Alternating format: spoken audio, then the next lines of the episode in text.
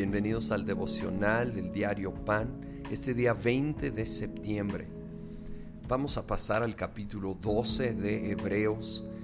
Empieza con dos versículos extraordinarios. Dice, por tanto, también nosotros que estamos rodeados de una multitud tan grande de testigos, despojémonos del lastre que nos estorba, en especial del pecado que nos asedia, y corramos con perseverancia la carrera que tenemos por delante. Fijemos la mirada en Jesús, el iniciador y perfeccionador de nuestra fe, quien por el gozo que le esperaba soportó la cruz menospreciando la vergüenza que ella significaba. Y ahora está sentado a la derecha del trono de Dios. Esto es una continuación del final del capítulo 11. Es una, un llamado a seguir avanzando y dejar, dejar todo peso, todo pecado, todo lo que nos haría correr la carrera porque habla de este simbolismo de la vida como una carrera de fe. Todo aquello que nos causa un peso, una distracción, hay que soltarlo, hay que enfocar la mirada en Cristo Jesús y en la meta. ¿Sí? Nos dice, nos llama el versículo 2, fijemos la mirada en Jesús, el iniciador y perfeccionador. Otra versión dice el autor y consumador de la fe. Él es el autor, es el que lo inventó, el que lo inició. Él es el autor de tu vida y mi vida, de la, de la vida de fe, la aventura de fe. Él es el autor, pero a la vez el que lo termina, el que nos lleva de la mano, si se lo permitimos, hasta completar esa carrera. Nunca estamos solos. Fijemos la mirada en Jesús. Y esta frase es tan poderosa que Él por el gozo puesto por delante sufrió la cruz. Por el gozo de honrar al Padre y salvarte a ti y a mí.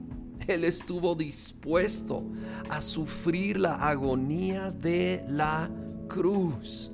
Ahora nosotros con ese extraordinario ejemplo debemos poner la mirada en el gozo que está por delante, las recompensas de Dios, el participar en la obra de Dios y por el gozo puesto delante, hoy tú y yo podemos, podemos aguantar las pruebas, las luchas, y aún despojarnos de todo aquello que nos está estorbando, nos está impidiendo. Tal vez un rencor se ha metido en tu vida y eso va a ser un peso para no dejarte correr bien.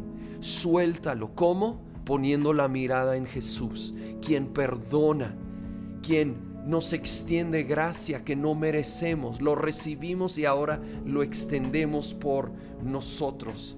Dice que Él menospreciando la vergüenza, menospreció el oprobio, la vergüenza, le dio menosprecio, menos valor, le dio menos valor al oprobio, a la vergüenza, a la horrible injusticia que estaba viviendo y le dio más valor al gozo que tenía puesto por delante, al gozo de honrar a su Padre y salvarte a ti y a mí.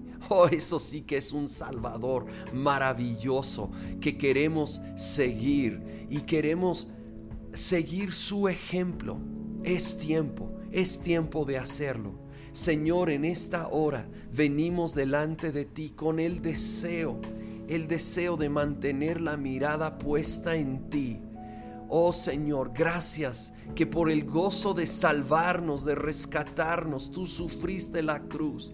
Gracias que estuviste dispuesto a sufrir la agonía, la injusticia, el oprobio y vergüenza de la cruz, que le diste menos precio, menos valor a eso que a salvarnos a nosotros y honrar al Padre. Gracias. Así que hoy traemos todo peso, todo pecado, todo rencor todo, todas aquellas cosas, afanes que nos pueden hacer correr más lento, que nos distraen de la meta. Hoy te los entregamos, hoy nos despojamos de aquello, lo dejamos en el nombre de Cristo Jesús poniendo la mirada en Jesucristo y en la meta, decidimos correr. Vamos a seguir corriendo con mayor velocidad porque somos libres hoy, libres de pecado, libres de todo peso, libres de esas distracciones. Y en el nombre de Cristo Jesús corremos con paciencia esta carrera hasta llegar a la meta en el nombre de Cristo Jesús. Amén.